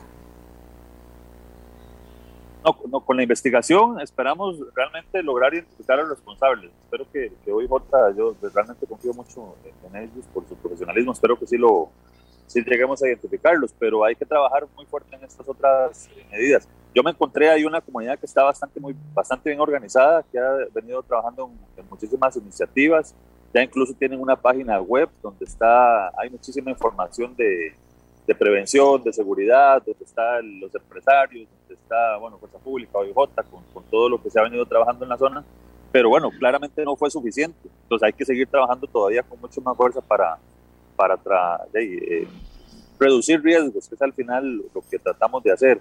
Eh, yo espero que también acá en Concetur se puedan establecer algunas otras medidas concretas porque en el mediano y largo plazo uno puede plantear una estrategia de seguir trabajando con prevención y capacitación, pero en, lo inmediato ya, eh, por ejemplo, hay otra necesidad que nos expuso el colectivo de mujeres, que eran los temas de iluminación y cómo vienen batallando con el ICE hace bastante tiempo para que se restablezca la iluminación en algunas zonas de riesgo que ellas han identificado y que, bueno, nosotros coincidimos en esas zonas de riesgo. Eh, estamos haciendo todo lo posible con el ICE para que nos resuelva. También se planteó la posibilidad de poner cámaras en algunos de esos puntos. Es otra iniciativa que voy a ver aquí con Setur si tenemos alguna posibilidad de obtener fondos para eso, porque sí me parece que es una, eh, sería una herramienta valiosa eh, y vamos a tratar de, obtener los fondos que se ocupen para, para eso. Entre algunas otras cosas que se han planteado, ¿verdad? tratando de ser muy concreto con lo que hemos conversado hasta ahora. Bueno, don Daniel, muchas gracias. Yo voy a conversar con una representante de la comunidad de mujeres, eh, la abogada Yolanda Bertosi, para ver qué se puede hacer. Y ahora que me hablaban de iluminación, si hasta hay ahora iluminación solar, fíjese que me enseñaban, me enseñaban eh, eh, el tema de dos mujeres que tenían una en un lugar más alejada, otro en, una, en un lugar céntrico pero oscuro, tenían un panel solar donde chorreaba la luz en el patio porque para tener seguridad. Por hacer cosas siempre se pueden hacer y no hacerlas más caras, sino hacer de las que van acorde con lo que hay, pero se pueden hacer y, y, y eso me preocupa. O sea, me preocupa por qué, no porque yo quiera y porque Amelia dice y porque Amelia quiere, no, sino porque esto no, se, no está mejorando, no está mejorando. Y el tema de la violencia contra las mujeres, violencia sexual, agresión sexual, eh, violencia homicida contra las mujeres, ahí está, todos los días nos golpea y somos la mitad de la población y tenemos derecho a andar por todas partes con, eh, aseguradas y que no haya excusas de que no lo estemos. Entonces por eso no dejo de hablar de eso. Hay personas que se molestan, hay mujeres que se molestan, pero yo creo que la mayoría de mujeres sabemos de qué estamos hablando y lo que hay que hacer. Entonces ahora vamos a conversar sobre el tema con doña Yolanda Bertosi. ¿Qué pasos? ¿Cómo lo ven ellas? ¿Sienten ellas que se va a poder hacer algo? Hay, aquí hay dos frentes. Uno es el de la investigación y dar con los culpables de esto que acaba de pasar. Y otro frente es como comunidad ser atendida a sus peticiones y poder eh, esos lugares o esas cosas que están afectando la seguridad se puedan ir convirtiendo en lugares seguros. ¿Cómo lo ve, doña Yolanda? Buenos días. Muy buenos, muy buenos días, doña Amelia, y todas las personas que están atentas a este muy escuchado programa. Eh, vamos a empezar con el tema de los tuk-tuk. Yo vengo manteniendo la, la hipótesis o la tesis de que aquí la estructura del Estado es sumamente débil y la voy a seguir sosteniendo hasta que se me demuestre lo contrario. Un ejemplo, los tuk-tuk y los llamados taxis piratas. ¿Quién es el encargado por parte de la estructura del Estado de resolver ese problema. Todas y todos sabemos que es el MOP. Bueno, ¿dónde está el MOP haciendo aquí algo? Y no me digan que no se puede, sí se puede pero el transporte público, y esto se sabe de muchísimas décadas de antelación, eh, siempre está y termina como en una argollita en manos de unos pocos y esos pocos defienden que ese negocio no se amplíe. Y me van a corregir si estoy equivocada. Aquí adentro, claro, ayer la gente se quejaba, eh, amigas y conocidas no se podían ir al trabajo porque no habían tuk-tuk, ni taxis piratas, ni nada. Ok, ¿Qué pasa con la necesidad del servicio público? Porque es una necesidad y en nuestro ordenamiento jurídico le toca al MOB velar por eso. ¿Qué está haciendo? ¿Dónde está? Y no me digan que es imposible. Todo se puede regular. Esa es la tarea del Estado, precisamente. ¿Cuál es la tarea del Estado? Regular. ¿Cuál es la tarea de los habitantes y de las y los ciudadanos? Acatar ese ordenamiento.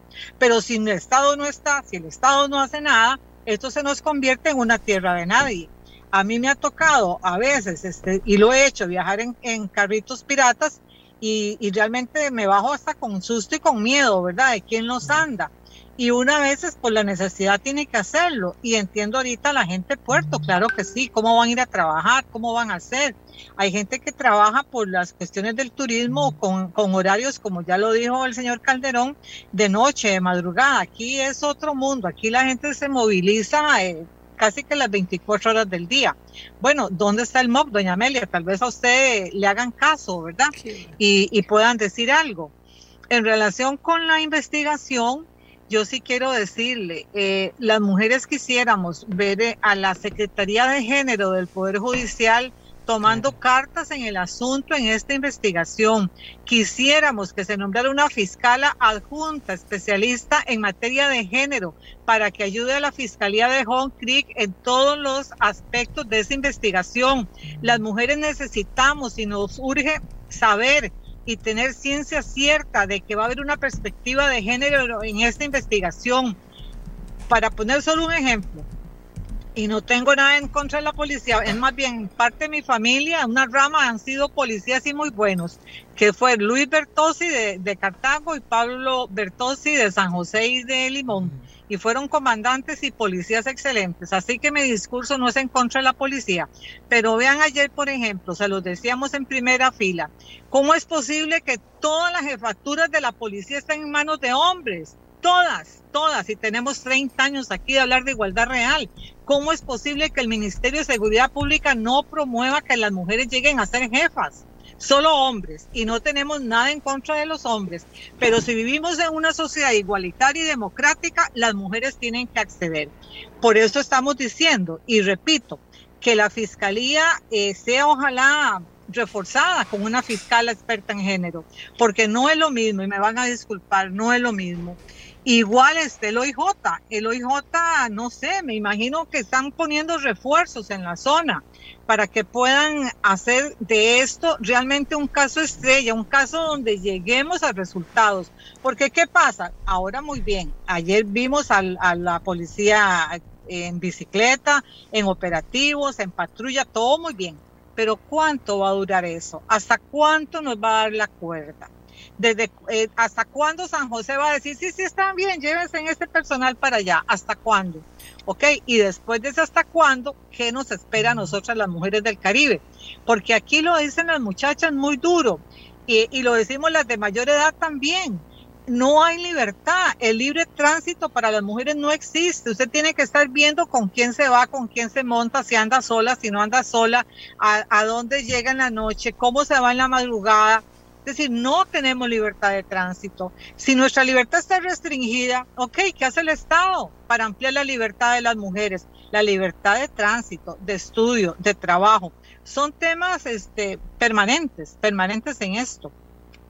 Y vuelvo a decir, hay una burocracia media que obstaculiza este trabajo. Y, y tenemos pruebas como una carta que enviamos el año pasado a tres ministros y resulta que la carta nunca llegó. Una carta con fecha del 6 de septiembre, donde estamos pidiendo las mismas cosas y los mismos problemas. Y resulta que los mandos medios escondieron las cartas y los ministros nunca conocieron esas cartas, solo para poner un ejemplo de la problemática tan seria que estamos enfrentando.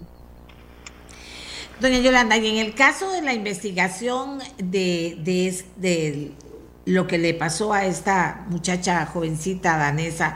¿Usted cree que de verdad vaya a pasar algo o, tiene la idea de que esto se va a desinflar y entonces es que son ilegales los tuk-tuks, que no había nadie, es que es en la noche, es que no se ve? ¿Cómo que la gente de la comunidad no sabe lo que pasa ahí? Bueno, es la cultura del silencio, Amelia. Si estamos acostumbrados a que si violan a, una niña dentro de la familia, guardamos silencio. Estamos acostumbrados a que si se denuncia, vamos a castigar a la víctima y a la familia.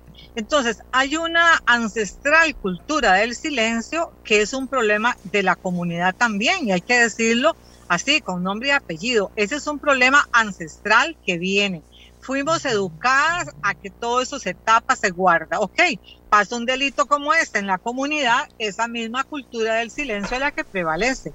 Eh, nosotras por eso estamos este, empezando a insistir que el OIJ sea reforzado, que, que, tengan apoyo, que esto llegue realmente a buen puerto, porque si no es una investigación sumamente especializada, eso no va a parar en nada, eso ya lo sabemos.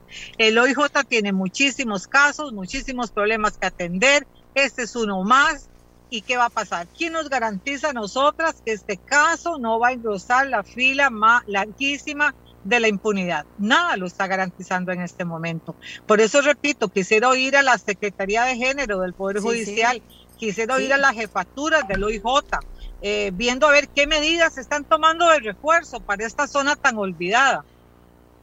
¿Y qué acción pueden tomar las mujeres? Me parece muy bien esto. Las mujeres de arriba del OIJ, en todas, porque hay una serie de instancias eh, eh, comprometidas con el tema de género, ¿qué acciones pueden tomar para incidir también en otras mujeres, en otras partes del y para provocar una investigación que tenga sentido? Vea, les voy a decir una cosa que no entiendo. Yo no es que estoy jugando de ser la investigadora a distancia más grande que hay, pero el puro sentido común es que si este caso hubiera pasado y se descubre tres días después o dos días después, pero minutos después ya se sabía, ya estaba la muchacha y ya todo. ¿Cómo es posible que hay una comunidad que, que no sabe nada, que a estas alturas no ha dicho mucho, porque es la verdad, no ha dicho mucho y se quedan callados?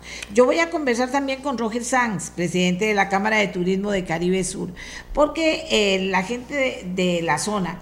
Eh, externó su preocupación de que qué tirada, que tanto que nos ha costado, que tan bajo que ha estado el turismo y ahora viene, pasa esto y esto nos puede afectar. Y entonces, don, don Roger, eh, yo entiendo la preocupación, pero, pero también entiendo que es que veo que no se hace nada concreto, concreto, que, que pueda avanzar, en este caso, en este caso en particular, que pueda avanzar en en de verdad establecer una cultura y una cadena entre las personas, ahora con este bendito telefonito y, el WhatsApp, una como una cultura de cuidado y que cuando pasen estas cosas no pase lo que estamos viendo y ahí nadie sabe, nadie sabe mucho y los que saben mucho se quedan callados. ¿Cómo primero ve usted lo que pasó y luego cómo hacemos para que eh, más bien ese lugar se convierte en un lugar donde el turista puede llegar tranquilo porque están organizados de tal manera que no pasan estas cosas. Buenos días, les agradezco la oportunidad para, para, expresarnos y para compartir este, ideas y soluciones a, tan terribles hechos que sucedieron eh, estos días y que no son, no son de ahora, que vienen de muy, muy, muy atrás. Este, cuando estaban preguntando al, al señor de la policía eh, que si van a encontrar al, a, los, a los señores, pero señores, no hay denuncia. Entonces, por más que lo atrapen, me asalta la duda de qué, es lo que va a pasar, porque como uno, uno, uno hubo una cadena de apoyo a la víctima, eh, porque no se hicieron las prácticas adecuadas, eh, no, hay, no hay denuncia y difícilmente va a llegar a nada. Y eso es lo que pasa, que se asaltan, o sea, y en ese caso se, se, se asaltan eh, sexualmente a turistas porque los, los, los, los, delincuentes o los asaltantes o, violadores saben que es muy difícil para los turistas poner una denuncia y que haya un seguimiento y entonces queden con total impunidad. Para nosotros nos afecta muchísimo el, el, el, como imagen de destino, pero más fuerte es para nosotros es que nuestras trabajadoras y nuestras madres y nuestras vecinas no puedan, como bien decía la señora Yolanda, este, caminar tranquilamente, no pueden practicar en la mañana sus clases de yoga en la playa, no pueden este, ir en bicicleta a sus trabajos, no puedan en general hacer una vida normal y corriente como cualquiera de nosotros este, quisiera y que está, eh, debe, debería estar garantizado este, como está en el ordenamiento jurídico. Añadir a esto la problemática de eh, la fuerza pública en la que no tenemos delegación hace nueve años exactamente, este, nos quedamos sin delegaciones.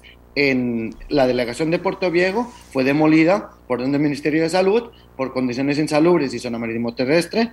Nosotros como Cámara ofrecimos parte de nuestro edificio sin ningún coste alguno y llevamos así ocho años en que en una delegación policial provisional, más la de Cahuita, el año pasado se terminó de demoler también, ya no hay en Cahuita eh, delegación policial y ojo al dato, eh, doña Amelia, el resto de delegaciones policiales en Talamanca tienen orden sanitaria de demolición. Es decir, Talamanca está a un paso de no tener policías. La policía turística se vence el contrato de, en sus oficinas en Cocles, se les vence el mes de marzo. Y repito, se han escuchado ministros y ministros y ministros de turno y muchas voluntades, pero aquí no ha pasado nada. Más bien ha llegado ahorita los fondos del BID, del Banco eh, de Desarrollo, este, y, y para prometer muchísimas delegaciones nuevas. Bien, ¿qué pasa con Puerto Viejo? Estamos en la proyectados en la fase 3. Eso quiere decir que hasta dentro de tres años dicen que van a, construir una delegación. ¿Qué pasa? Que Puerto Viejo está delegado como siempre a lo ultimito, ¿verdad? No somos prioritario. Más, más bien somos uno de los puntos, polos turísticos de mayor atracción del país, ¿verdad? En un crecimiento desmesurado y esto nos está regulando. Aquí uno de los problemas, bien lo señalaba eh, doña Yolanda, el problema es que aquí hay un crecimiento tanto de población ya residente como de actividad económica y no se está regulando. Hay un peso demográfico. La municipalidad tiene problemas en la gestión de residuos. La municipalidad tiene muchos problemas porque ellos vienen de un puerto viejo que tenía 2.000 habitantes a un puerto viejo que ahora tiene 6.000 habitantes. Y por lo tanto generan un montón de actividad económica que no se, no se está teniendo en cuenta. Estamos anclados a hace 10, 15 años, cuando ya estamos en 2022 y el peso de todo ese, de esa atracción que ha habido y de esas nuevas, de, esas personas que están viviendo aquí, no se está regulando, por lo tanto es multidisciplinar. Hay que enfocar a la municipalidad, hay que enfocar al Estado, hay que enfocar a, las, a, todas las asociaciones comunales y a la fuerza pública de las instituciones. Pero eso es un trabajo entre todos. ¿Cómo evitar de que sucedan todo este tipo de actos repudiables? Y hay que empezar desde las casas, hay que empezar desde las escuelas, hay que empezar con talleres y conformar a los, nuestros profesionales que tienen que velar con nuestra seguridad, que no sean partícipes y que no sean cómplices de lo que está sucediendo. Pero hay que también traer infraestructura, hay que traer recursos. Y no me vale, y no nos vale, y ya el Caribe se ha cansado, no me vale, es que no se puede. Sí, señor Calderón, sí se puede, sí se puede. Y el Estado debe de poder, porque si no, ¿qué hay? La nada, el caos. Doña Yolanda, ¿quiere agregar algo? Es que eh, es fatal y esto que digan que vamos a demoler, demoler, demoler y no pasa nada. O también que no, que no fomenten una alianza público-privada, o sea, el Estado con las fuerzas eh, eh, de una comunidad para que puedan hacerse cargo y no se duren 10 años sin dar respuesta a estos temas. O sea, esto no está fácil y aquí me están diciendo, pero eso también pasa aquí, pasa allá, hay que ver a Punta Arenas cómo está, etcétera. Pero doña Yolanda, ahora tenemos un problema ahí y tenemos a una comunidad que está, eh, no solo las mujeres, sino también una comunidad proactiva que quiere que la historia cambie. Pero es toda la comunidad o siempre hay uno o dos líderes que se mueven y los demás se quedan callados y no pasa nada. ¿Cómo está el tema ahí? No, no, no, este, yo tengo una frase, ¿verdad? San José está que arde y Puerto Viejo está que arde. Esto vino para provocar una crisis y está moviendo, está moviendo los cimientos. ¿Cómo es ese discurso? Y, comparto todo lo dicho eh, por nuestro compañero Roger. Eh, ¿Cómo es que no se puede? Sí se puede, sí se puede, sí se puede, pero el Estado es no se puede, no se puede, no se puede. Entonces, ¿para qué están ahí? ¿Para qué están los burócratas de alto nivel ahí? ¿Qué están haciendo? Además de estar este, teniendo eh, recursos y sueldos y regalías, ¿qué más están haciendo? Sí se puede, en Talamanca tiene que poderse. Nosotros no somos ni habitantes, ni ciudadanas, ni ciudadanos de segundo nivel, ni de segunda clase. No, no somos de primera clase. Todos los habitantes y ciudadanos de este país somos de primera clase. Y aquí ha llegado el punto en que estamos cansadas. Las mujeres principalmente, hay una organización ahorita de más de 200 mujeres. Hay 25 periodistas voluntarias que se organizaron de, de, voluntad propia y nos están ayudando a que este tema no muera. Esto tiene que seguir. Hoy a las 10 de la mañana fuimos invitadas por el señor alcalde porque hay una reunión con autoridades de la zona en la municipalidad, porque la municipalidad tiene también un rol muy importante. Pero bueno, aquel, aquel famoso mandato constitucional que el pueblo es el que, el que gobierna, es el soberano. Eso en Talamanca tiene que ser apropiado. Nosotras y nosotros somos el soberano y ese discursito miope, eh, miserable, que no se puede, y hablo en términos generales, tiene que cambiarse por el sí se puede, sí se puede, sí se puede. Y el gobierno puede, porque si no puede venir y regular aquí el transporte público, ¿a quién se lo vamos a pedir? Por eso digo, mi hipótesis de trabajo, aquí el Estado no ha estado. Es una estructura sumamente débil y la delincuencia lo sabe ¿Por qué la delincuencia tiene de víctimas a las mujeres? Porque saben que la estructura del Estado o es ausente o es débil. Hay, hay, hay varias cosas, eh, don Daniel Calderón quiere conversar con nosotros. También aquí mucha gente me dice, pero doña Amelia, llame a las mujeres del Poder Judicial, no se preocupen, ya las voy a conseguir y las voy a traer al programa. No se preocupen. Pero sí, y, y que pase en la Asamblea Legislativa también que comisión de limón, que yo soy de limón, que yo viajo a limón, que yo vengo en limón. Y vean lo que pasa a la hora de la hora. Y esto no es cualquier cosa de la que estamos hablando. En un país que le está pidiendo hasta con ley a la gente del mundo que venga a trabajar aquí, a nuestras playas, que se venga para acá, el, los nómadas digitales, para que ingrese más turismo y mejor turismo también a las comunidades. ¿Cómo puede ser esto que estamos oyendo? Que aquí también me están reclamando otras comunidades que están, dicen que en igual situación. Me parece que este lugar del país está en bastante mala situación y necesita respuestas claras. Don Daniel. Señora, solo para puntualizar el tema de la, de la delegación, eh, bueno, efectivamente la Cámara nos ha ayudado mucho con instalaciones, ahí tenemos dos delegaciones, una que estamos alquilando y unas instalaciones que ellos nos han facilitado. Eh, ahora ya tenemos un terreno ahí en el centro de Puerto Viejo donde vamos a instalar una delegación provisional eh, mientras se construye la del BID. Pero además hay un proyecto que ya está aprobado y financiado por la Embajada Americana. La, señora embajadora que, se fue, doña Chano, tenía un especial interés en esa zona y desde siempre nos ayudado mucho.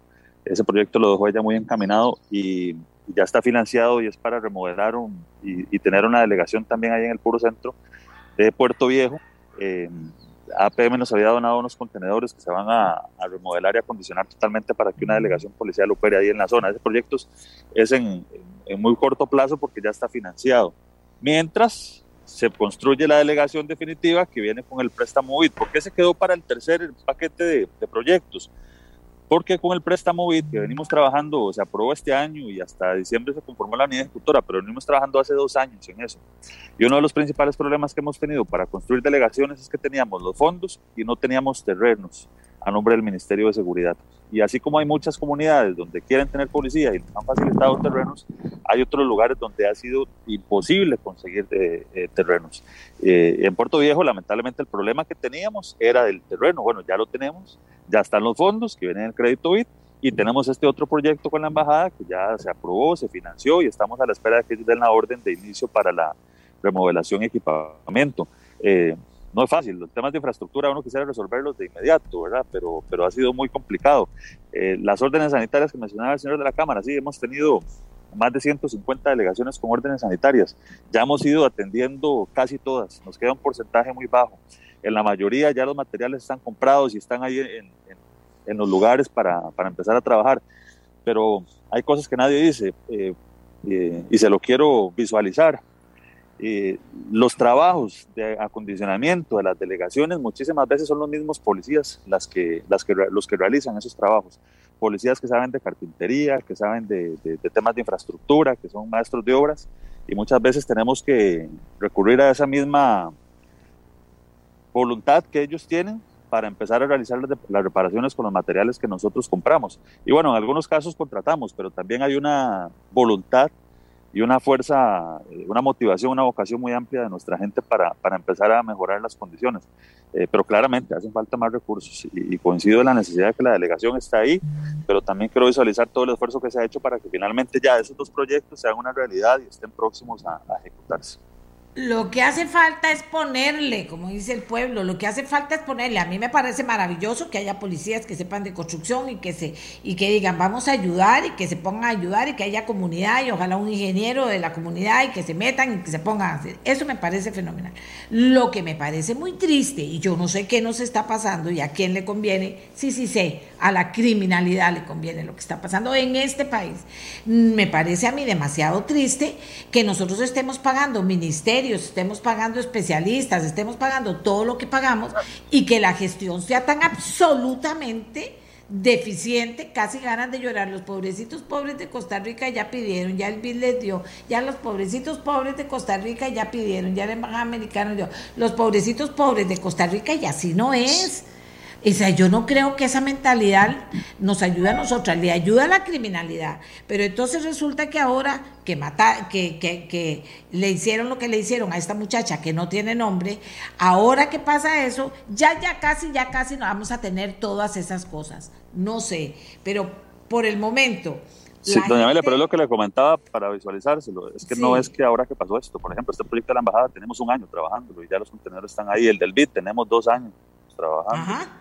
Entonces, eh, ¿Qué falta? claro, ¿Qué uno quisiera que eso se resuelva y estoy de acuerdo con usted en que uno lo ideal y en una eh, gestión moderna esperaría que eso se resuelva mucho más rápido y de forma mucho más eficiente, pero bueno, no no no, no funciona así. Y eso falta que alguien se siente. Pero, pero el trabajo y la voluntad. Diga, tráigame un que ponga equipo de trabajo constructores, tráigame esto, tráigame esto, ¿dónde está la plata? Póngame a alguien aquí. ¿Cuándo empezamos? Busquemos una semana de trabajo, definamos el trabajo por semana. ¿En cuánto tiempo lo vamos a tener? Eso es lo que falta, don Daniel. Y para eso no se necesita más tiempo, ni meses, ni años. Se necesita decisión, sentarse y trabajar ahí. Y yo no le pero le, usted, voy a contar, no por ejemplo, lo que, pasó usted, con porque ahora resulta que son un montón. Lo que falta aquí es claridad, falta mm. jefatura, falta liderazgo, falta visión. No sé quién quiere tener un lugar en esas circunstancias y no hacer algo por mejorarlo. Y todavía decir, ya tenemos las cosas y no las hemos podido hacer, me parece fatal, don Daniel, me parece fatal, fatal, fatal. Ahí se ocupa la bandera de Costa Rica y los trabajadores que se sientan de la fuerza pública, decir, no, tenemos que hacerlo, hagamos algo bien hecho. ¿Cómo que no podemos hacer nada bien hecho aquí en Costa Rica? ¿Fatal? ¿Qué te digo? Ya, yo me enojo por dicha que no me pongo triste, yo me enojo. Pero vamos ahora, vamos ahora con el señor Sanz, ¿por qué? Porque es una persona proactiva. Ustedes han visto que en la medida de lo posible han tratado de ayudar a través de esta cámara. Pero don Daniel, vea, tantas cosas a punto de hacer y no se hacen. ¿Qué es lo que falta? Falta que alguien de la comunidad suma y busque a alguien de la policía y busque a alguien de no sé dónde. O sea, ¿cómo hacer para que no digan que ahí están las cosas y no se pueden hacer cuando son cosas que durarían yo creo que un mes haciéndose, si es que se quieren hacer? El proyecto de la Embajada Mexicana está financiado y, ahora es la Embajada la que tiene que pues ya arrancar con el proceso. Eh, estamos muy próximos a eso. El proyecto BID, ¿por qué no se ha empezado? Acuérdense que para el proyecto BID se tenía que conformar una unidad ejecutora. Resulta que para ah. eso se ocupaba un presupuesto extraordinario que la Asamblea aprobó hasta en el mes de noviembre. Esa unidad ejecutora se conformó hasta ahora en diciembre. Entonces están empezando a trabajar ya concretamente en los paquetes de contratación. Pero venimos desde hace muchos meses alistando todo para que eso sea posible. Entonces cuando ya la unidad ejecutora está funcionando, ok, ya tenemos los proyectos concretos de a dónde van, qué es lo que se ocupa, cuáles comunidades, terrenos totalmente limpios para que el proyecto pueda ir. Eh, esto requiere muchísimo trabajo que se ha venido haciendo eh, y no hemos esperado, porque nos podríamos haber sentado a esperar de que la unidad ejecutora se conformara para hacer todo lo demás. No, no, se ha venido trabajando muchísimo eh, en eso. Y. Ok. claro, no, no son proyectos fáciles, pero. No, no, sí son fáciles. Yo sí, yo en eso conmigo ni me hablen que fáciles están. Si ya está todo y no se está haciendo, algo está pasando. Mucha burocracia, Bit, demasiada burocracia, Bit. BID, Banco Interamericano de Desarrollo, jamás. Embajada de Estados Unidos, si ustedes venían, deberían venir a enseñarnos a nosotros cómo hacer las cosas rápido y bien. pero no le echamos la culpa al BID, porque el BID los fondos están. Acuérdense que todo esto es burocracia, no, como usted menciona, tramitología de país. Porque dar plata es muy bonito y después no dar seguimiento y no ver que las cosas se contraten contraten señores del BID, a usted no estoy hablando, a los del BID, que hacer que las cosas se eh, concreten debería ser también responsabilidad del BID. Si no, no nos presten la plata. ¿Para qué? Para que esté ahí y se duren años y que la unidad ejecutora y que el blinky, minky, tinky y que tal vez al final algo se atrase. O sea, eso no es trabajar ni ayudarle a un país. Bueno, eso soy yo la que opina. Ahora me voy con el señor eh, eh Sanz de la Cámara de Turismo. Adelante. Vea, aquí lo que necesita es amor por limón. Es amor, es voluntad política voluntad de hacer mover esa estructura, ese aparato del Estado. Y yo no quiero centralizar las críticas ni entrar en disputas con el señor Calderón, que yo trabajo a diario con todos los policías de Fuerza Pública y de la Turística, los conozco, son buenos compañeros, la mayoría de los que conozco, y, y, no tengo ninguna, y sé el esfuerzo que ellos hacen y, y, en las duras condiciones en las que trabajan. Y más bien, yo desearía que, que trabajaran en unas condiciones óptimas y que tuvieran una buena delegación y buenos y buena formación, talleres y apoyo y se sientan resguardados. Pero lo que se necesita aquí es amor por Limón. Amor de nuestros diputados, de nuestra asamblea, de nuestro gobierno, que no se queden en, cada cuatro años que vengan y digan, uy, sí, esto, le prometemos esto y lo otro, pero luego se olvidan de nosotros. Porque Limón es Costa Rica y no solo venir a Puerto Viejo a pasarla bien y a la playita y luego me regreso a mi casa y aquí estamos. Y aquí nos quedamos nosotros, los limonenses, abandonados. Así nos sentimos. ¿Cómo? ¿Por qué, doña Amelia? Le voy a poner un ejemplo. En la calle donde yo vivo, en Playa Negra, desde hace años se van fundiendo los, los, los, focos. Eh, eh, mandamos cartas al ICE, yo mismo fui hasta a ver al ICE en Bribri, al director del, del, del ICE, y ¿sabe cuál es la respuesta? ¿Sabe cuál es la triste respuesta en la que nos encontramos en el siglo XXI? Ay, es que desde San José no nos envían este repuestos. Pero luego le resulta que me voy a Telire, me voy a la zona indígena y desde que instalan todos unos aparatos solares para toda esa zona y de repente sí hay recursos. Y es como tú distribuyes los recursos. ¿Cuál es el interés que tienes en distribuir en unos lados y en otros no? Y a unas personas y a otras no. Y hay que hablar con claridad, porque eso pasa aquí, como bien dicen las personas que nos están escuchando, eso pasa en Puerto Viejo y pasa en muchísimas otras zonas costeras y alejadas del centro de decisión, está pasando que no se nos está teniendo en cuenta, porque dice que no hay una presión demográfica y no hay un interés, pero eso está cambiando porque bien estamos atrayendo un montón de gente que puede trabajar remotamente y mucha gente del centro y se está yendo a las zonas costeras. Y por eso ahora el burumbum es más grande, porque cada vez más voces se alzan y están reclamando lo que pertoca, porque Costa Rica no es el GAM. Y en el GAM tenemos centros comerciales, tenemos vías y autopistas y tenemos todo todo que parece que estemos en Miami prácticamente. Pero cuando te vas a las zonas costeras y rurales, ¿qué pasa? Que tenemos escuelas en, con órdenes sanitarias. La escuela de Puerto Viejo tiene más de 25 órdenes sanitarias y la comunidad es la que está aportando fondos para arreglar esa escuela. Y así es un largo etcétera. Pero tenemos que reclamar de una vez por todas y unirnos todos los agentes y todos los actores, porque yo, como representante de la Cámara, me interesa porque yo quiero una, una, una comunidad que sea un destino para traer a gente, porque somos tenemos una cultura de visitación y porque de nosotros dependen muchas familias que quieren este, sustentar a, la comunidad. Pero también es porque queremos vivir como residentes aquí. Hay una parte económica, pero hay una parte también de bienestar, de que nosotros vivimos y pagamos nuestros impuestos aquí. ¿Qué está pasando con todo esto? ¿Y por qué hay tanto silencio? ¿Y por qué no ha venido el ministro, los ministros, pero ya no son ministros, también el presidente, doña Claudia, porque hay, hay, es, es, es, muy sorprendente de que no sea candidatos a, futuros a la, a, la, a, la, presidencia. ¿Dónde están los máximos candidatos? que han estado diciendo sobre todo esto? Porque nos, vamos solo a unos, pero unos están casi de salida. Pues los que vienen entrando, ¿qué van a hacer por nosotros?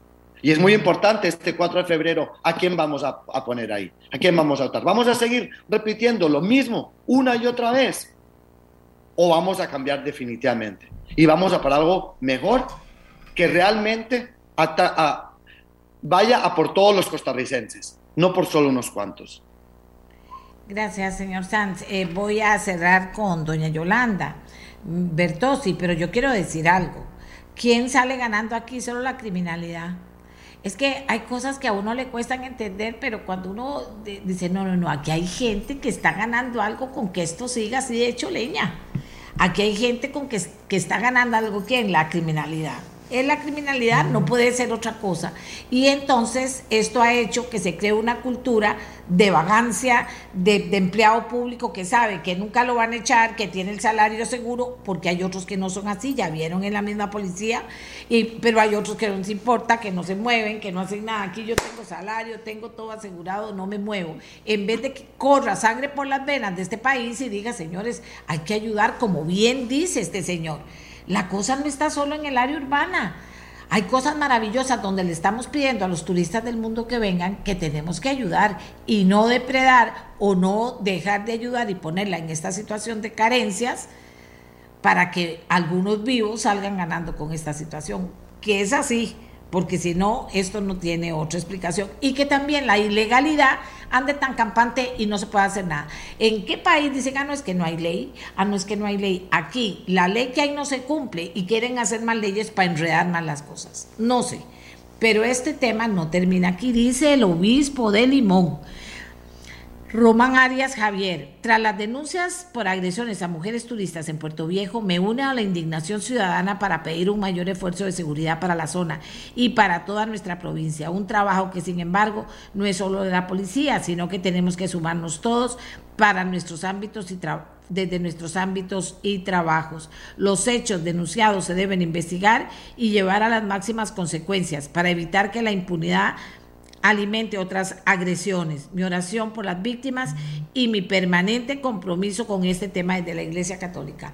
Muchas gracias. Ahora vamos, decía, a que doña Yolanda nos cierre el tema, pero vamos a esperar a ver de qué instancia judicial se comunican con nosotros, a ver qué podemos hacer y cómo podemos incidir de alguna manera, que aunque sea en horas ad honorem, aunque sea eh, eh, eh, un movimiento ciudadano dentro del Poder Judicial de mujeres, pueda ayudar a la investigación de esto, que también va a ayudar, pero así se van a mover otras personas que deben estar escondidos para decir que estas mujeres no alboroten más el tema, porque de ahí aquí nos van a fregar a todos. Doña Yolanda.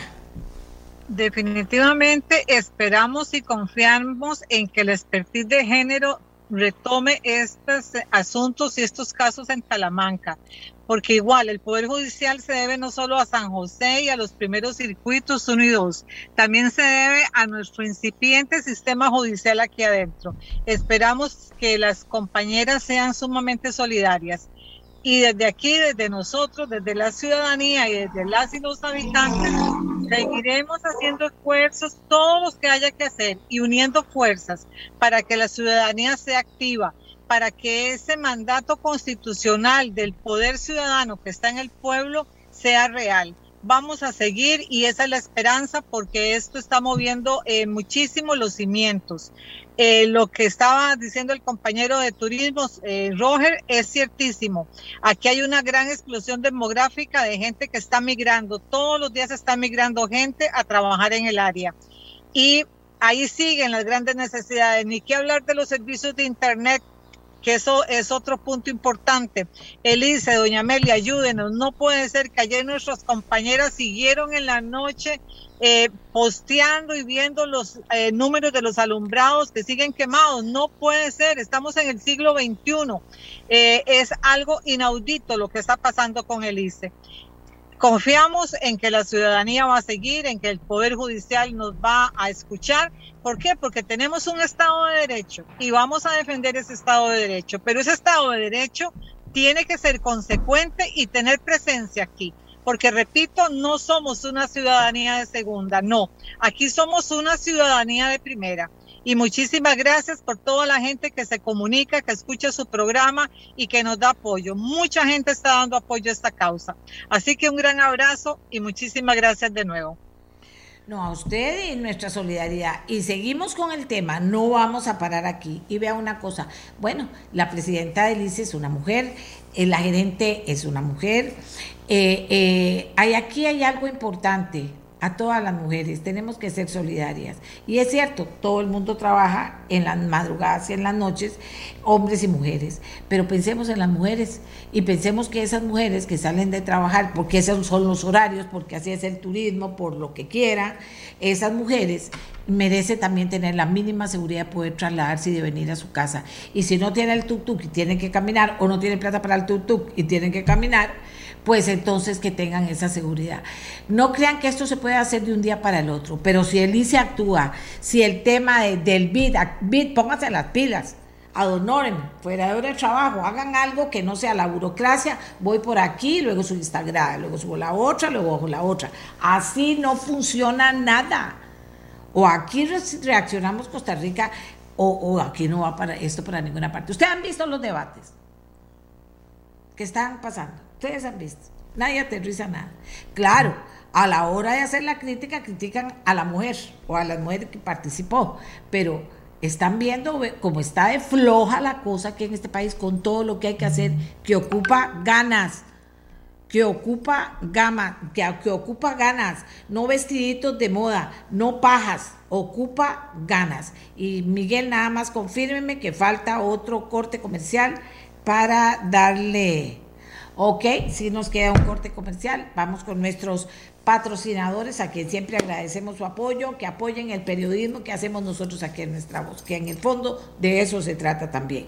Así que no vamos a, aflojar. Señores, nos están a nosotros también escribiendo de todas partes del limón, pero fundamentalmente de ese Caribe Sur que además es absolutamente maravilloso y está tan abandonado. Y a don Daniel sí ha estado haciendo esfuerzos, pero ocupamos más apoyo, más gente haciendo y viendo la obra y dejando esta burocracia que nos está matando a todos. Vamos a la pausa. Este programa fue una producción de Radio Monumental.